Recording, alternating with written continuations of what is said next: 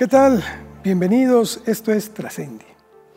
Gracias por acompañarnos una vez más y creo, me atrevo a asegurarle que lo que le vamos a presentar el día de hoy va a captar inmediatamente su atención. Porque vamos a hablar de unos fenómenos que si bien los vivimos, los padecemos en muchos casos, pero poco los conocemos. Y esto es el crimen organizado y la consecuencia que es el lavado de dinero. ¿Y qué mejor que poder platicarlo con un hombre que está totalmente inmerso en el asunto, escogió esta especialidad o estas dos especialidades. Es un hombre que a través de su trayectoria, y ya estaremos platicando de esto con él, usted va a saber el por qué habla de cada uno de ellos y nos va a hacer aprender un poquito más de esto que, repito, padecemos en la cotidianeidad. Él es el abogado Marco Antonio Chávez Vaca. Tiene dos maestrías, maestro en Derecho y también en Ciencias Penales, pero especialidad en las materias que le acabo de describir. Es además socio de un despacho, es catedrático, es, en fin, un hombre que creo que vale la pena y que estoy seguro, tanto usted como yo, vamos a aprender mucho de él. Marco, antes que nada, muchas gracias por aceptar estar con nuestros amigos aquí en Trascendi. Un placer estar aquí en Trascendi y con este espacio de, diversidad, de apertura y de conocimiento además para todos. Te agradezco mucho. Eh, cuando hablamos de estos temas, no es fácil, porque el crimen organizado parece que es como, como ese gran pulpo que ha ido poco a poco abarcando más nuestra sociedad en lo particular, que es lo que más nos impacta, pero también en el mundo entero. ¿Cómo se presenta este fenómeno, Marco? Este fenómeno de crimen organizado precisamente es una cuestión de analizar desde el punto de vista criminológico, entendiendo que la criminología es el estudio del delincuente, de la víctima, del porqué del delito y de las tasas o índices de criminalidad. Y en este caso, en el tema que, que, que vamos a platicar de lavado de dinero, tiene realmente un fondo tiene formas muy específicas de comisión y realmente agravia fuertemente al Estado mexicano, en este caso, en México. Agravia el sistema financiero, eh, crea un desbalance de lo que son las finanzas públicas. Inclusive te podría decir, hay gente que me ha preguntado, ¿y a mí como ciudadano en qué me perjudica? Pues en mucho, por los impuestos que pagas, porque crea eh, una economía ficticia y entonces el bien jurídicamente tutelado en este delito, por ejemplo, de lavado de dinero, que realmente es operaciones con recursos de procedencia ilícita, conocido coloquialmente como lavado de dinero, es la economía, la seguridad nacional y la estabilidad del país. Vámonos por partes, si me lo permites. El lavado de dinero, muchos lo vemos nada más como es algo para ser lícito a, este, a un bien que ha sido obtenido mediante grupos de presión, mediante un dinero sucio y que por eso lo vamos a lavar. Sí, yo creo que lo más importante para que entendamos un poquito de lavado de dinero, para hablarlo coloquialmente, sería entender que para que haya lavado de dinero tuvo que haber un delito previo. Y estos son delitos de alto impacto que agravian fuertemente a toda la sociedad, no estamos hablando de un cobro de impuestos nada más, serían los delitos de secuestro, el delito de narcotráfico, que es contra la salud, el delito de trata de personas, que es un tema muy sensible que veo que muchos compañeros, abogados y muchos servidores públicos de repente pretenden o quieren mejor omitir y no hablar del tema como si no existiera, existe y existe fuertemente delitos como la extorsión, delitos que agravian fuertemente a todo el Estado mexicano, a toda la población, desde el lugar más próspero, de economía más próspera, hasta el lugar más rezagado, a todos les crea un conflicto este delito, porque emana de delitos previos que son conocidos como de alto impacto.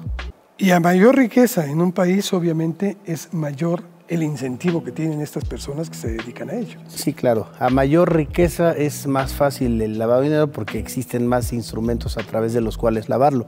Sin embargo, de manera internacional, a partir del año 2012, digo Felipe Calderón porque en aquel momento era el presidente, y muy a pesar de que grupos nacionales no querían hacer frente a este fenómeno de lavado de dinero, es que México eh, se publica la ley antilavado, que es una ley que se llama Ley para Prevenir, Identificar y Sancionar Operaciones con Recursos de Procedencia Ilícita. Diciéndolo por su nombre, México fue de los últimos países que pertenecen al GAFI, al Grupo de Acción Financiera Internacional, que entró a esta dinámica de la ley antilavado. La ley antilavado es una ley muy chiquita, pero trae artículos que son clave para hacer posible la identificación, para prevenir, para que no le queden ganas a los demás y para sancionar esas conductas de lavado de dinero. ¿Por qué entramos tan tarde, siendo que nuestro país tiene pues una larga historia en materia del crimen organizado? La verdad entramos tarde porque el Estado mexicano nunca se ha comprometido mucho con con las causas internacionales. Prácticamente la presión internacional del Tratado Libre Comercio y pertenecer, por ejemplo, a la Organización de Estados Americanos es lo que obligó a México a entrar al GAFI y aceptar las recomendaciones y una de esas recomendaciones era precisamente hacer un instrumento normativo que es la ley antilavado que describía perfectamente las operaciones porque el lavado de dinero tiene etapas, ¿no? Es meter el dinero malo al circulante, regresarlo y hacer la estratificación de ese dinero. Y la tercera es incorporarlo al sistema financiero legal. Ese es el lavado de dinero como tal. El propio Gafi maneja cifras que mm, yo incluso, la última que tengo, que es del 2019, tú tienes información seguramente mucho más fresca, establece que son alrededor de 50 mil millones de dólares lo que se lavaba en México por año. No sé si esto siga vigente, sí ha crecido. Esta es una cifra que realmente nunca podremos conocer a fondo. Por ser Porque conocemos exactamente, conocemos el número que es visible, el que se ha podido cuantificar, pero históricamente se piensa que esta cifra queda muy por debajo del 50% de la cifra real y entonces precisamente este tipo de indicadores. Te voy a poner un ejemplo, Carlos, y es una medida muy chiquita que se adoptó en el 2012, que me vas a decir es algo muy pequeño. Sí, pero eso pequeño trascendió. Antes todos podíamos pagar, por ejemplo, una hamburguesa, sacar un billete de 10 dólares y pagar con 10 dólares. A raíz de esta ley antilavado es que Felipe Calderón decide, y repito, no es porque haya sido él, sino porque le tocó en su administración, decide que se desdolarice la economía nacional y el dinero, los dólares ya no iban a servir para comprar ni siquiera una hamburguesa en un establecimiento. Y entonces, ¿qué pasa? Pues a lo mejor tienes dólares, pero tienes el dinero y no lo puedes ocupar. Y entonces eso es lo que le preocupa al crimen organizado. Hay un autor que se llama Edgardo Buscaglia, que él siempre sostuvo, ¿quieres pegarle al crimen organizado? Pégale en su estructura financiera, pégale en sus finanzas y en su economía. Marco, pero esto es muy complejo. Es muy complejo porque además de que te enfrentas a recursos que son monstruosos, que se compran grandes despachos, que se involucra mucha gente en todo este proceso de lavado, pues resulta con que también la justicia en, en México y en el mundo entero nos da cuenta, y lo propio Gafi lo dice, que son muy pocos los casos en los que se puede comprobar en primera instancia y llevarlo a un juez. Y todavía son muchos menos los que pueden recibir una sentencia.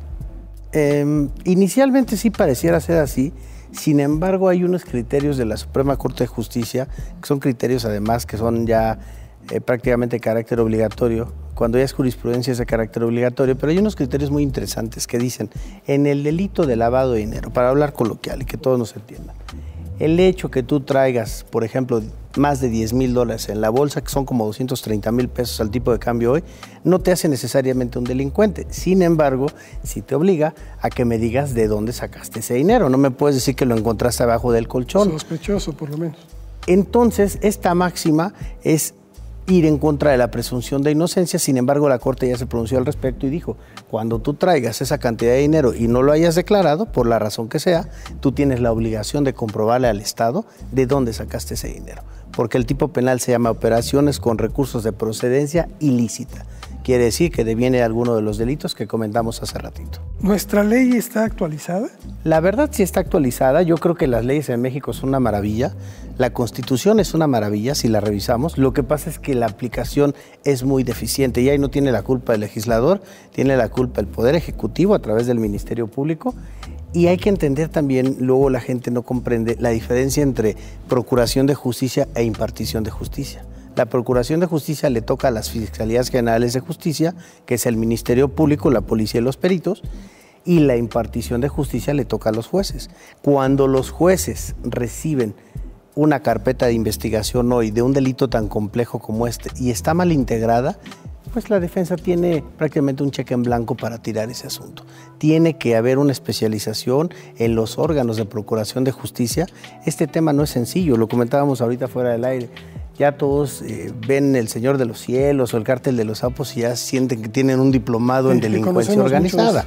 Y no, la verdad son series muy buenas, muy eh, amenas. Sin embargo, el fenómeno es mucho más complejo, bastante más técnico y desde el punto de vista jurídico es complejo a veces armar un asunto de lavado de dinero para llevarlo a buen puerto con un juez y que se dicte sentencia. Ahora, sí hay instrumentos hoy, está esta ley antilavado que es sumamente perfecta en el sentido que te dice cómo hacer, cómo, dónde, cuándo, te pide una serie de requisitos mínimos para que seas operador del sistema financiero.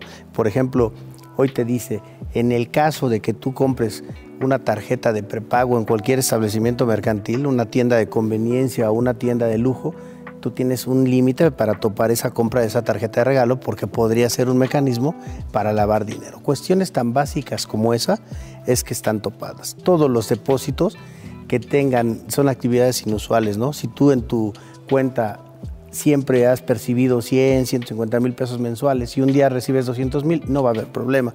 Pero si un día estás recibiendo como patrón de conducta 100 o 150 y recibes 2 millones, hay algo raro. O vendiste eh, un carro muy caro, vendiste un departamento o algo. Eso es lo que hace la ley antilavado y compromete a, a todos los operadores, compromete a los corredores públicos, compromete a los notarios públicos. Hay una herramienta que es muy útil, que es que tienen la obligación para evitar la figura del testaferro prestanombre, que ha sido históricamente utilizada en el mundo, hoy esta ley antilavado dice, al notario público que expida un instrumento notarial para efectos de, actos de administración y dominio, tendrá que reportarlo inmediatamente a la UIF y tendrá que dar aviso. Entonces ya queda el antecedente y es más difícil utilizar estos prestanombres que siempre han sido utilizados.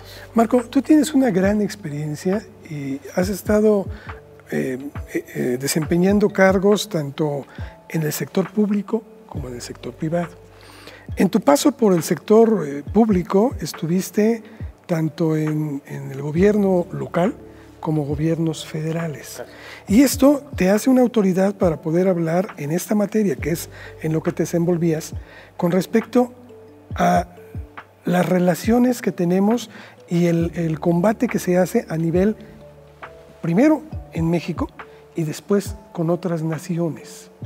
Porque el narcotráfico, el crimen organizado, maneja recursos que ya no solo se quedan en México, sino que muchas veces viajan a lugares insospechados y allá mismo se blanquean.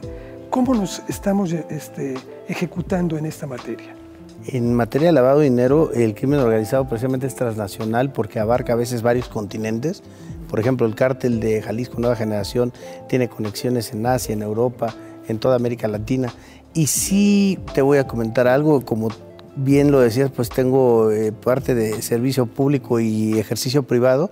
Y yo estoy convencido de una cosa, y esta es una realidad, y no podemos tapar el sol con un dedo.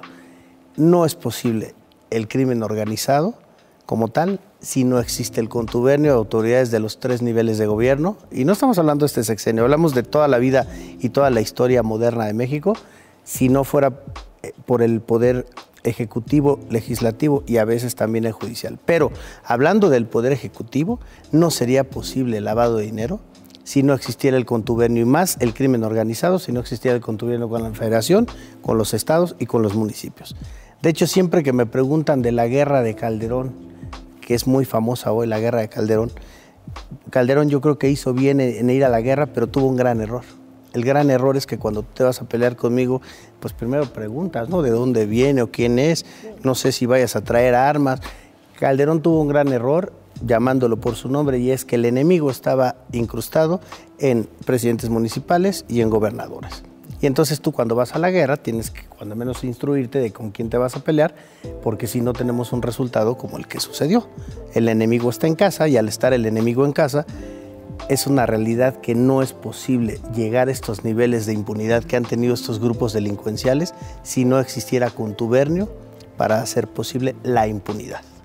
Y en esa época se marcó una época, una etapa de violencia, de muchos muertos en el país, pero que esta tendencia, en lugar de ir a la baja, va a la alza. Ha ido a la alza.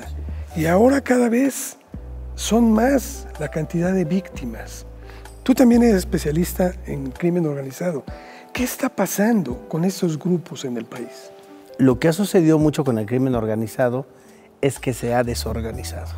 El crimen organizado tampoco para nadie es un secreto que ciudades de Estados Unidos completas, como Miami, como Las Vegas, pues crecieron y florecieron y prosperaron a partir del dinero ilícito. Sin embargo, Las Vegas. Las Vegas. Se creó realmente con el dinero y los casinos, todo el dinero era dinero ilícito, sucio.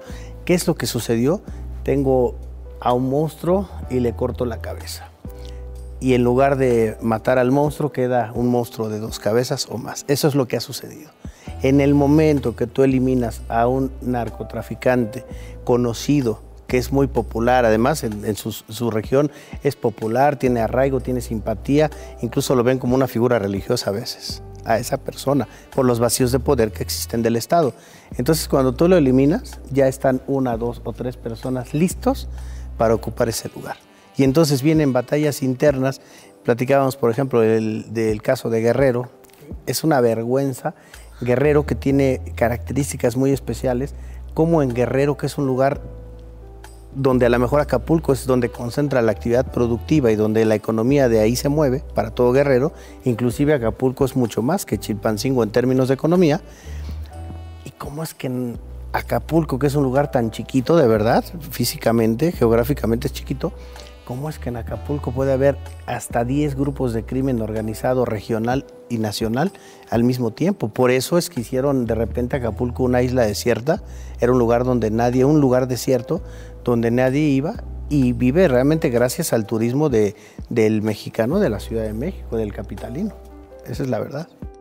Entonces, los grupos de poder se han asentado ahí, se multiplicaron. Se multiplican. Y terminan por ahogar el lugar. Terminan por asfixiar el lugar, terminan por hacer cosas como si tú no tienes, por ejemplo, un mercado para venta de narcóticos y toda la vida fuiste distribuidor, ¿qué haces? Pues te dedicas a otras actividades como la extorsión. Y aunque no está bien extorsionar a nadie, hay giros que se prestan para la extorsión, como podría ser, por ejemplo, un cabaret, un table, un antro. Son giros que se prestan y su naturaleza misma hace que sea posible la extorsión y es parte como del show y eso lo conocen todos, pero que vayan a extorsionar a alguien que está vendiendo comida y platicábamos hace ratito que está vendiendo comida una, una señora como ama de casa que se quedó viuda por la guerra contra el narcotráfico y que vaya a vender comida para que subsistan sus hijos y que la extorsione a ella, eso la verdad no tiene nombre, no se puede entender es algo que sale de toda lógica, no es una actividad que deje mucho dinero. ¿Y, ¿Y, qué pasa? Mucha gente se terminó por ir y hay lugares que son de verdad pueblos desiertos en el interior de la República, porque la gente de plano ya no pudo ir para adelante ni para atrás, tenía ya para dónde hacerse. Y es lo que ahora está pasando en Guanajuato. Y es lo que ahorita está pasando en Guanajuato, está es una lucha este, de todos los días entre el cártel de Jalisco Nueva Generación y el cártel de Santa Rosa. Ahora, si vemos unos cinco años para atrás, el cártel de Santa Rosa no existía como tal. Son escisiones de los mismos grupos. El mismo cártel de Jalisco Nueva Generación es la conversión del cártel de, de los Valencia o del Milenio y eso es lo que trae consigo cortarle la cabeza a alguien cuando no lo terminas, haces dos o tres o cuatro de esa misma persona y todo se siente con liderazgo. Luego decimos medio en broma en el ámbito, es que ahora cualquier persona que se dedica a vender droga, que son distribuidores de 5 o 10 gramos, ya piensan que pertenecen a un cártel. La Ciudad de México, que es una, un lugar que estuvo controlado muchos años, tiene la presencia de más de 10 organizaciones criminales. ¿Más de 10? Más de 10. Y entonces algunas están de pasada. Sin embargo, hicieron alianza, por ejemplo, con la Unión de Tepito, la Antiunión de Tepito, grupos como los Rodolfo, los Tanzanios, el Cártel de Tláhuac, que hacen que sea muy difícil la vida en sociedad.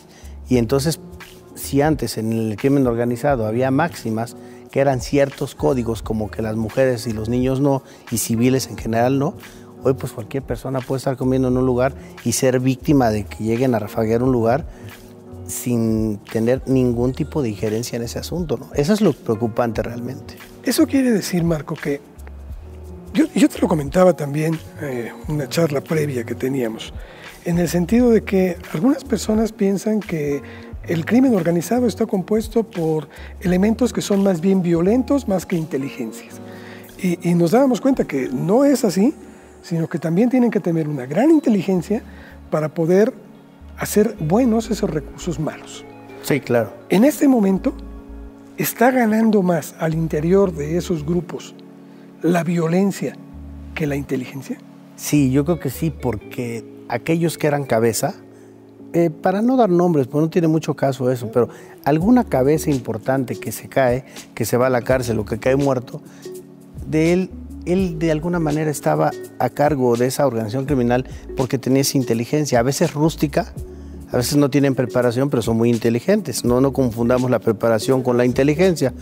Y tienen, obviamente, astucia, ¿no? que es un elemento que no llega a la inteligencia, pero que te permite sobrevivir. Entonces tenían eso, podían hacer conexiones, podían hacer cierto tipo de componendas. Entonces cuando llegan tres a querer el lugar que tenía este, no necesariamente tienen ni la inteligencia ni la sagacidad y quieren imponer todo por la violencia y creo que ese es el grave, el gran cáncer del Estado mexicano y siempre lo he dicho públicamente, si creen todos que el crimen organizado le hace daño a México, ni idea tienen de lo que le hace el crimen desorganizado. En Europa, en Estados Unidos, en Canadá, hay crimen organizado, no podemos decir que no haya, sin embargo está perfectamente controlado, delimitado y hay cosas que nunca van a hacer. Y aquí en México pareciera que esos códigos que existían antes se perdieron hace mucho tiempo y hoy eh, yo decía, sicarios siempre han existido. Si leemos la Biblia, que a mí en lo general me gusta como un libro de literatura universal, había sicarios. O sea, había sicarios que le pedían, les iban y le pedían que hicieran algo porque no querían comprometerse y que hicieran algo por una tercera persona. Sin embargo, hoy lo preocupante yo creo que desde el punto de vista criminológico es el número de niños que están en las filas del crimen organizado como gatilleros y que de verdad volarían la cabeza a una persona por verlo volar en pedacitos. Eso al Estado le tiene que preocupar y si no le preocupa estamos muy mal. Hace un momento comentabas tú que hay muchas series, han permeado y están en todas las plataformas y un grupo muy numeroso de ciudadanos le encanta verlo. Eso no, no por ello los hace conocedores del tema. ¿Cómo llegaste tú adentrarte en esto? ¿Qué te dio por meterte en algo que además de complejo, para muchos, lo vemos también como muy peligroso? Sí, es complejo, es peligroso. Sin embargo, yo creo que también es apasionante conocer te comentaba, por ejemplo, fuera del aire, que a mí me gustaba conocer las entrañas mismas del sistema, las cárceles, ir a una cárcel de máxima seguridad, que es una cárcel adentro de otra cárcel, es muy interesante porque puedes entender desde el punto de vista criminológico y de la psicología criminal por qué alguien hizo algo. Y hay quien te dice, la verdad yo lo hice porque no tenía otro camino, pero hay quien te dice eso también, pues yo por el puro placer lo hice porque me motivó, porque criminológicamente me llamó la atención para yo en mi colonia eh, superarme y para ser el número uno de la colonia, el más violento. Y entonces esos patrones se repiten. Yo creo que las series, no porque veas una serie vas a ser este, criminal tampoco. Sin embargo, sí, yo creo que se tendrían que restringir horarios y auditorios porque no todo el mundo tiene la madurez para ver las series, ¿no? Entonces podría ser a veces un contaminante habría que restringir nada más los horarios y el público, ¿no? Poner la, definición desde el punto de vista de la clasificación hacia quién esté dirigido y bueno, es una responsabilidad también de los padres que lo vea alguien con edad apropiada que tenga criterio para hacerlo. Aquí le voy a hacer al abogado del diablo, ¿eh? no porque yo crea en ello, pero simplemente me corresponde preguntarte. Muchas personas, muchos padres de familia dicen es más la violencia que vivimos en las calles y que vemos en las calles que lo que pueden ver en la televisión. Yo creo que eso sí es cierto, en ese sentido sí es cierto, pero también pensemos que el joven que no ha madurado todavía, que no tiene esa edad adulta, tiende mucho a imitar. Y entonces si ve en la televisión algo, pues, tiende a imitar. Y muchos de los grupos que aparecen en la televisión, en las series, pues viven de la cultura del mínimo esfuerzo. Entonces creo que eso es lo que podría ser en un momento dado nocivo. Y hay libertad de expresión y hay libertad de prensa, yo entiendo esa parte, pero creo que se tendría que restringir y que no todo el mundo los viera. Para eso hay clasificaciones. Marco, ¿en qué nos encontramos en este momento en nuestro país? Estamos en una época de transición de estos grupos. Se habla de que muchos de esos líderes están por salir sea por enfermedad, sea por edad, sea porque están desgastados, que también se sufre un desgaste tremendo, mayor presión sobre de ellos, etc. Y empiezan nuevas generaciones a estar saliendo, empiezan nuevas generaciones a salir. Pero parece que estas generaciones son más violentas. Sí, son más violentas porque tienen mucho menos inteligencia, tienen menos capacidad de negociación. Hay una trilogía de, del mundo del crimen organizado, que es la del padrino, por ejemplo, donde no dejaban de ser, pero una, era una violencia contenida. Ellos utilizaban más el, razonamiento y utilizaban más la negociación, no por eso eran menos peligrosos. Sin embargo, era un perfil, ese es el perfil del crimen organizado que ha existido, por ejemplo, en Estados Unidos.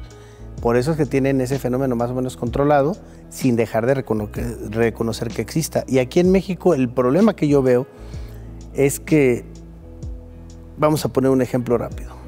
Ernesto Cedillo crea un grupo especial que eran los GAFES, Grupo Aeromóvil de Fuerzas Especiales, que ellos entrenaban en Temamatla. Mis respetos para ese tipo de militares, son de élite, y los entrenan para combatir al crimen organizado. Esto todo el mundo lo sabe. O si el Cárdenas Guillén en una ocasión se sienta con ellos y les dice, en lugar de que ganes eh, los 10 mil pesos que ganas mensuales o 20 mil, vas a ganar lo mismo pero en inglés, o sea, dólares. Lo mismo pero en dólares. O sea, 20 mil dólares, 10 mil dólares. ¿Qué hace el grupo? Se crean los Zetas y se hacen el brazo armado del cártel del Golfo. Cuando tienen diferencias con Ociel Cárdenas Guillén, que Ociel Cárdenas deja a su hermano, que es Ezequiel Cárdenas, conocido como Tony Tormenta, al cual abate el ejército después, los Zetas, que eran un brazo armado nada más, se hacen una organización criminal con presencia regional, nacional e internacional. ¿Y qué pasa con los Zetas? Son los que inventan aquello de empezar a cortar cabezas, desmembrar cuerpos. Ellos empezaron con eso. Y obviamente como el mexicano imita bien, para eso, para las cosas malas sí tendemos a imitar, tendieron a imitarlo y después se puso de moda el desmembrar eh, personas y que aparecieran las cabezas por algunos lugares. Y eso realmente te habla de inclusive de ignorancia, porque hay personas que ya estando muertas las han desmembrado y pues no tiene ya ningún efecto en ningún sentido, ¿no? Yo creo que son más violentos, más rústicos. Crear una imagen de violencia. De extrema, violencia extrema, sí. Y, y que eso cause miedo al oponente. Es correcto. Y lo que pasa también es que, por ejemplo, en este sexenio, no estamos hablando de política para nada ahorita, pero en este sexenio no se pudo con la Guardia Nacional controlar nada. ¿Y qué hizo el presidente? Pues tuvo que sacar lo mismo que hizo Calderón, tuvo que sacar al ejército de la Marina a través de un acuerdo, que ese acuerdo es del 11 de mayo del 2020, entonces sale la Marina y sale el ejército. Cuando el ejército y la Marina están para otras tareas, esta tiene que ser una tarea policial, apoyado a veces en ciertos operativos del ejército y la Marina, con sus grupos de élite, que mis respetos. Sin embargo, no puede siempre descansar la operación de la seguridad a nivel civil y a nivel ciudadano en el ejército y la marina. Ellos nacieron para otra. Marco, pero estamos aquí como el cuetero. Declaro una guerra, me sale contraproducente. Combato a un cártel, se fortalecen otros. Trato de combatir a todos, salen nuevas camisas cada vez más violentas. ¿Qué hacer entonces? ¿Cuál es la solución a esto? Real, yo creo la solución que tiene México en sus manos es negociar hay cosas que se pueden permitir y cosas que no. Y también esto responde a algo que es internacionalmente sabido. A partir del año 2001, en los atentados de las Torres Gemelas, México era un país más bien de paso. Era de pasada, eran rutas que había para el trasiego de la droga y a partir del 2001 hay un nuevo fenómeno que es que se queda la droga mucho en territorio nacional y se hace a la población altamente consumidora. Es una realidad. Entonces, yo que haría si yo estuviera en la posición, tendría que negociar con ciertos grupos. El narcotráfico nunca se va a terminar, esa es una realidad. El narcotráfico solamente se puede controlar. Hay mil autores que van a decir que, que estoy equivocado, pero esa es la verdad y la historia nos lo ha enseñado. En la época de la prohibición en Estados Unidos, entre la Primera y Segunda Guerra Mundial, al prohibir el alcohol, es la época de mayor consumo de alcohol en los Estados Unidos por persona. ¿Y qué trajo? Trajo la clandestinidad. Por ejemplo, vemos series como Los Intocables que nos pueden ilustrar porque es algo muy viejito. Y en esa serie vemos cómo la gente hacía al, destilaba alcohol de manera casera y no necesariamente la destilaba bien porque no tenía la experticia. ¿Y qué pasaba? Que se moría mucha gente por envenenamiento o mucha gente le causaba ceguera porque no se destilaba bien. Lo mismo pasa con las drogas. Aquellas drogas, no de diseño, que esa es otra cosa, pero las drogas como la marihuana y como la cocaína, que han sido utilizadas históricamente por el mundo, deberían de ser controladas y restringidas. Sustancias lícitas y restringidas. Obviamente a los menores de edad por ningún motivo, pero aquella persona que tiene más de 18 años tendría ya que tener el libre albedrío a lo mejor de saber si las consume o no las consume. El darle legalidad al narcótico hablaría en un momento determinado de un Estado muy inteligente y evitaría de verdad mucho derramamiento de sangre, muchas guerras internas, porque todas las guerras hoy son por eso, son por territorios, son por colonias, son por municipios. Aquí en el Estado de México lo vemos como de repente entre municipios hay de, un, de un lado este, nada más los divide una vía rápida y de un lado está un grupo y del otro lado está otro y no pueden pasar unos a un lado ni los otros al otro. Eso lo hemos visto. Entonces yo lo que haría de verdad sería controlarlo. Hay que hacer lícita la marihuana y la cocaína. Porque si haces lícita la marihuana va a llegar un grupo que va a decir, oye Carlos, pero pues yo consumo cocaína. Ok. Decía Miguel Ángel Félix Gallardo que en mi opinión ha sido la persona más inteligente en el narcotráfico en la historia de México. Y decía él un día, el problema no es el estupefaciente, el problema es el consumidor y tiene un poco de razón. Y ese es un pretexto para que los Estados Unidos estén metidos hasta acá, hasta la cocina en México.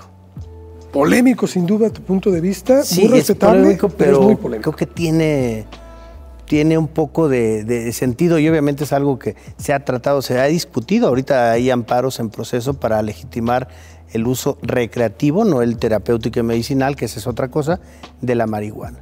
Porque hay libre albedrío, es lo mismo que sucede, por ejemplo, con el alcohol, ¿no? El alcohol puede ser un estimulante lícito este, para fines sociales, en ciertas reuniones, y obviamente tendría que haber candados, ¿no? Corporaciones policíacas no, tendría que haber candados para el uso, pero yo creo que ese es el camino para terminar con la violencia. De otra manera, esta espiral de violencia que inició, yo creo que desde con Carlos Salinas de Gortari, con Ernesto Cedillo se controló y se dio un poco, luego con Vicente Fox, Felipe Calderón y Enrique Peña Nieto ha venido en ascendencia, ascendente y no hay duda. Creo que y en este gobierno también pues no se ha terminado, ¿no? Hablas de los tiempos, hablas del pasado y de lo que puede ser el futuro. ¿Para ti qué es trascender?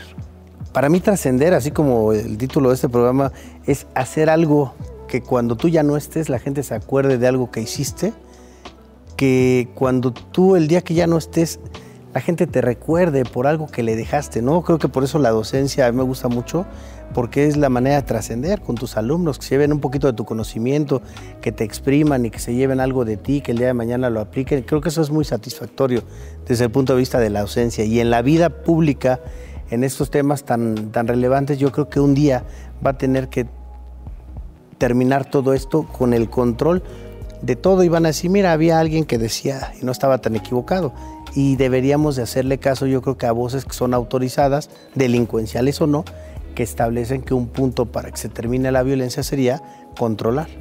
No se puede erradicar, esa es una realidad, no se puede erradicar, se tendría que controlar. Que yo sí diría, vamos a erradicar delitos como la trata de personas o como el secuestro, porque a nadie le preguntan si quiere ser secuestrado o tratado. Sin embargo, en el delito contra la salud, en la modalidad de venta, compra, venta, enajenación, de un narcótico, la gente consume porque quiere, tiene libre albedrío, no así en los demás delitos. Marco, pues de veras te agradezco mucho el que hayas platicado con el público de Trascendi que nos sigue.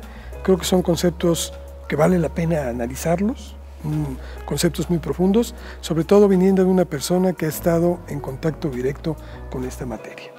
Yo te agradezco muchísimo de veras y bueno, pues esperemos que pronto la vida nos lleve nuevamente. Con mucho gusto y estoy a sus órdenes y un placer estar aquí en Trascendi. Me dio mucho gusto. Gracias, Marco. Gracias. Pues esto ha sido Trascendi. Muchas gracias. Siga con nosotros.